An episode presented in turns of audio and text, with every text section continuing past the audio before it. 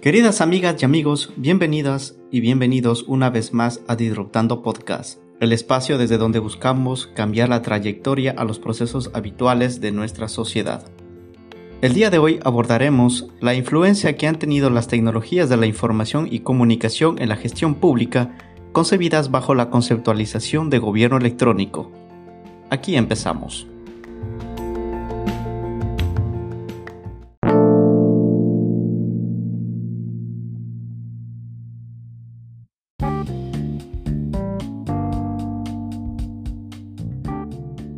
La idea de construir una sociedad a partir de la información y el conocimiento trajo consigo nuevas perspectivas dentro de los estados y su gestión interna,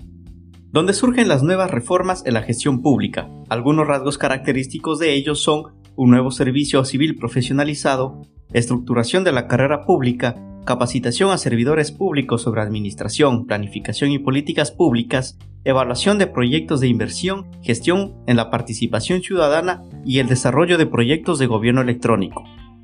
Ello implica una fuerte tendencia en asumir tecnologías y métodos provenientes del mundo empresarial adaptados a las condiciones de la gestión pública.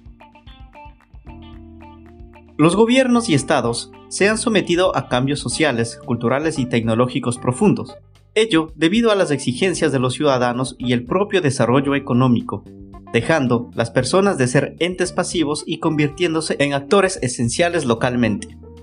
Sus necesidades y cómo satisfacerlas devienen como lo más importante para las instituciones públicas y de quienes las representan. Por tanto, el desarrollo local inclusivo y equitativo, el compromiso con el medio ambiente y los servicios de calidad orientados hacia los ciudadanos son algunas de las demandas que intenta resolver la institución pública.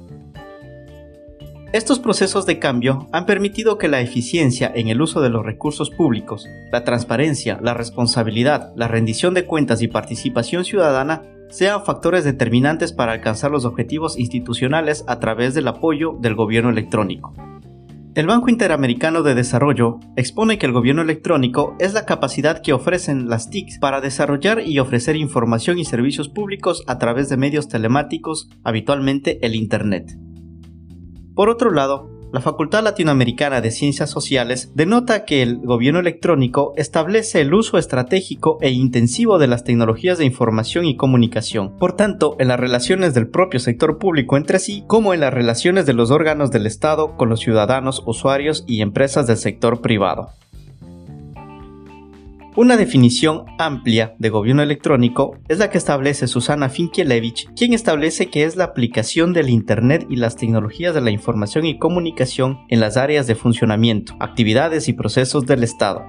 El uso de la tecnología en los procesos y operaciones de recursos humanos, sus comunicaciones, sus compras, su facturación y cobranzas, la gestión, etc. Estas características entran no solo en actividades interestatales, sino sus relaciones con los otros estados y organizaciones y con el ciudadano en su rol de cliente forzoso del Estado y su burocracia. Por otro lado, Lara Bersano conceptualiza al gobierno electrónico como la combinación de mecanismos por los cuales el ciudadano podría estar permanentemente informado de todo lo que sus gobiernos hacen, acceder fácilmente a la información referente a tales hechos y relacionarse con sus elegidos de una manera eficiente, rápida y cómoda. Otra definición acertada es la que realiza el Centro Latinoamericano de Administración para el Desarrollo, GLAD, ya que define como el uso de las TIC en los órganos de la administración para mejorar la información y los servicios ofrecidos a los ciudadanos, orientar la eficacia y la eficiencia en la gestión pública e incrementar sustantivamente la transparencia del sector público y la participación ciudadana.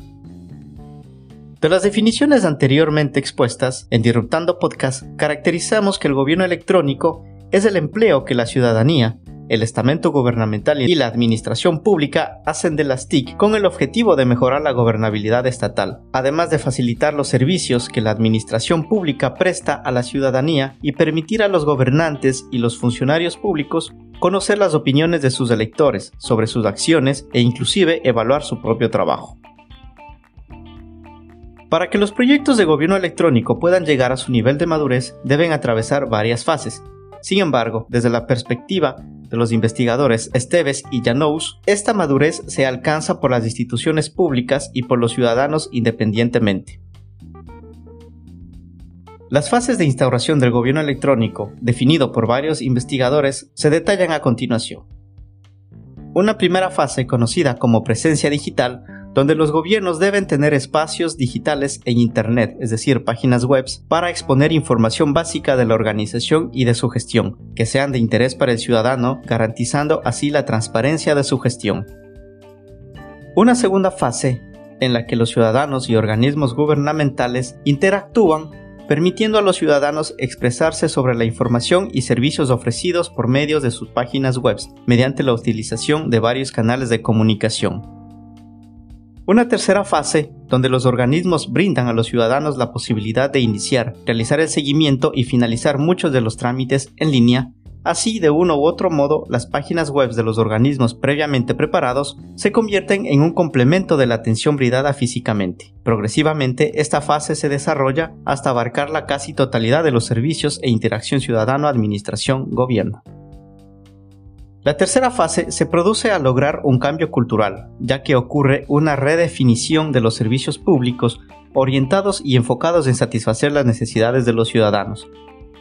Cada una de las fases analizadas se consideran parte de un proceso evolutivo, aunque se acepta que son interdependientes. En Disruptando Podcast estimamos que no se necesita que culmine una para que comience la otra, ya que cada fase tiene un objetivo distinto y requiere de diferentes exigencias y estrategias conforme el nivel de conocimiento y utilización de las TIC.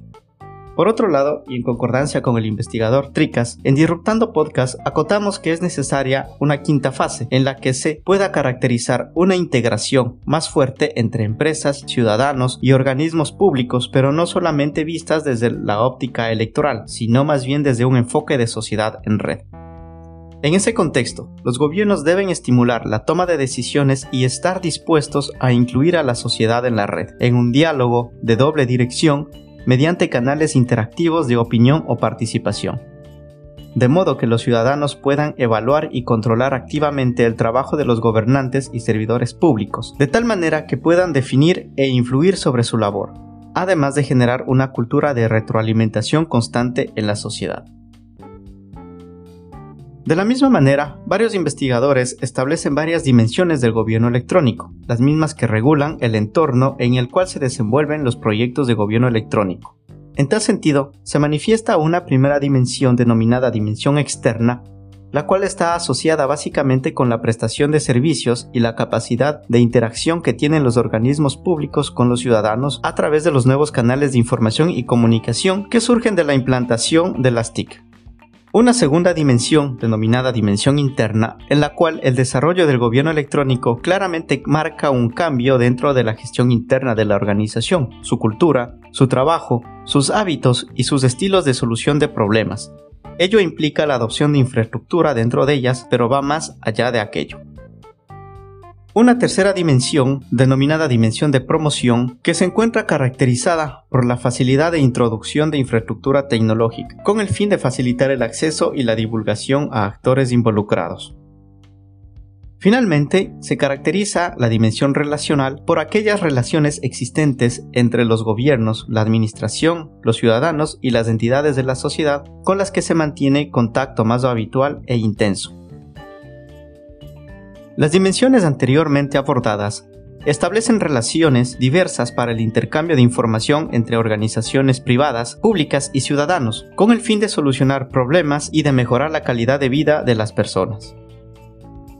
A todos estos procesos complejos de intercambio de información entre todos los actores de la sociedad se les conoce como interoperabilidad en el gobierno, la misma que puede ser concebida como la capacidad institucional, organizacional y técnica que deben tener los sistemas de información en las instituciones públicas.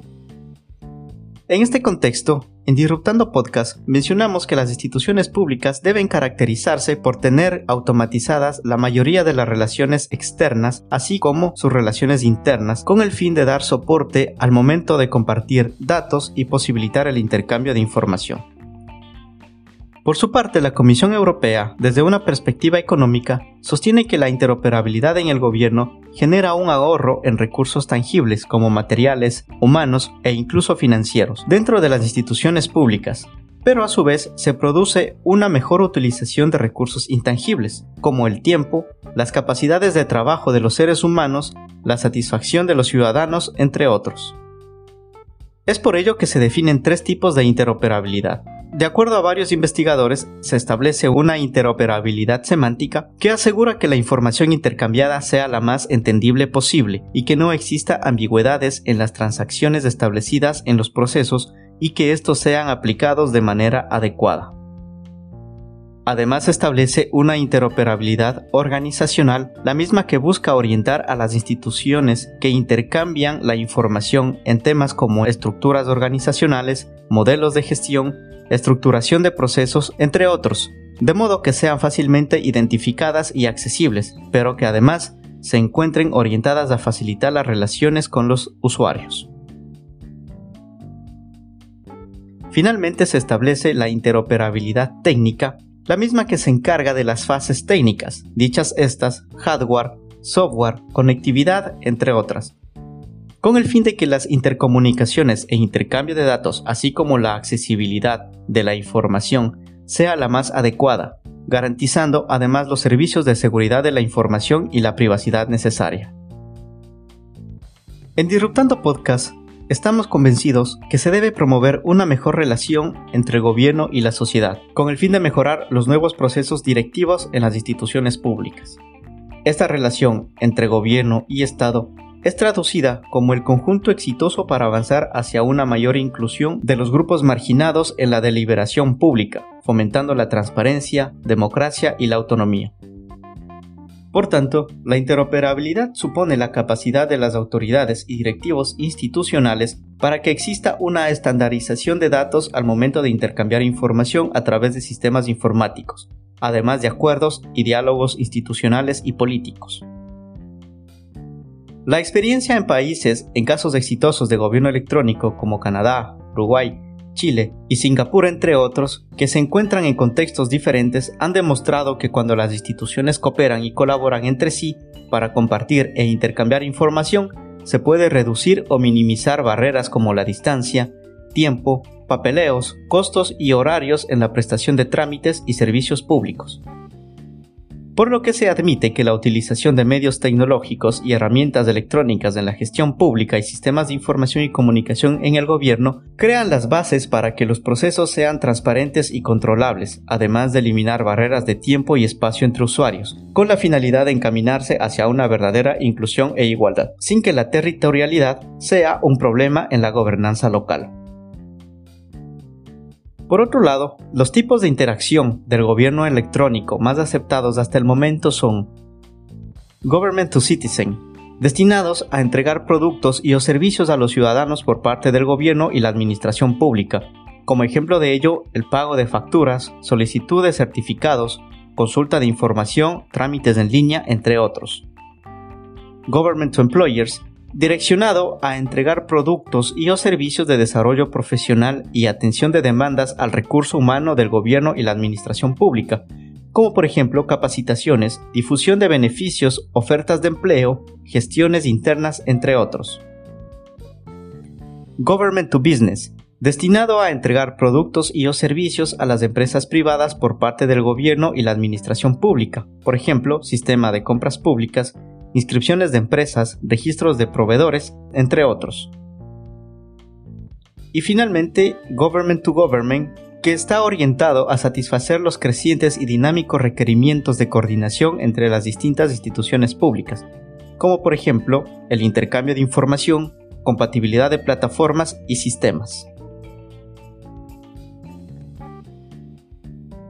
Es por ello que para la investigadora Alejandra Nacer, una de las principales potencialidades del gobierno electrónico es el mejoramiento de la calidad de los servicios institucionales, pero no solo se fundamenta en el acceso a la información y servicios que ofrece la institución, sino también en el mejoramiento de sus productos, procesos internos y la atención ciudadana. Por tanto, la utilización de las TIC como un factor clave para la sinergia institucional y el mejoramiento de los servicios aporta a la generación de procesos innovadores y nuevos espacios de interacción entre el Estado y la sociedad. En Disruptando Podcast mencionamos que el desarrollo del gobierno electrónico ha promovido estrategias de eficiencia y eficacia en las instituciones debido a que ahorran tiempo y recursos al momento de brindar servicios públicos. Esto ha permitido que las instituciones públicas mejoren la relación con los ciudadanos, permitiendo nuevos espacios de transparencia a través de rendición de cuentas, el acceso a la información en los recursos tanto humanos como financieros que permitan mejorar los procesos en la toma de decisiones. Finalmente, se menciona que una manera de mostrar transparencia es la respuesta que se da a las interrogantes de la ciudadanía, lo que permite que exista mayor control por parte de la sociedad civil a través de la utilización de las tecnologías de la información y comunicación.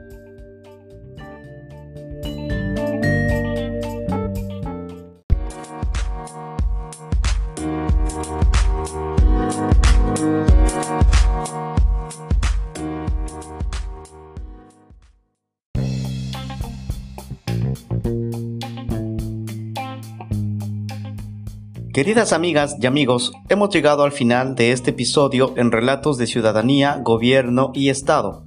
Por ello invitamos a que nos escuches en nuestros próximos capítulos en los cuales abordaremos temas interesantes de nuestra sociedad, porque esto es Disruptando Podcast.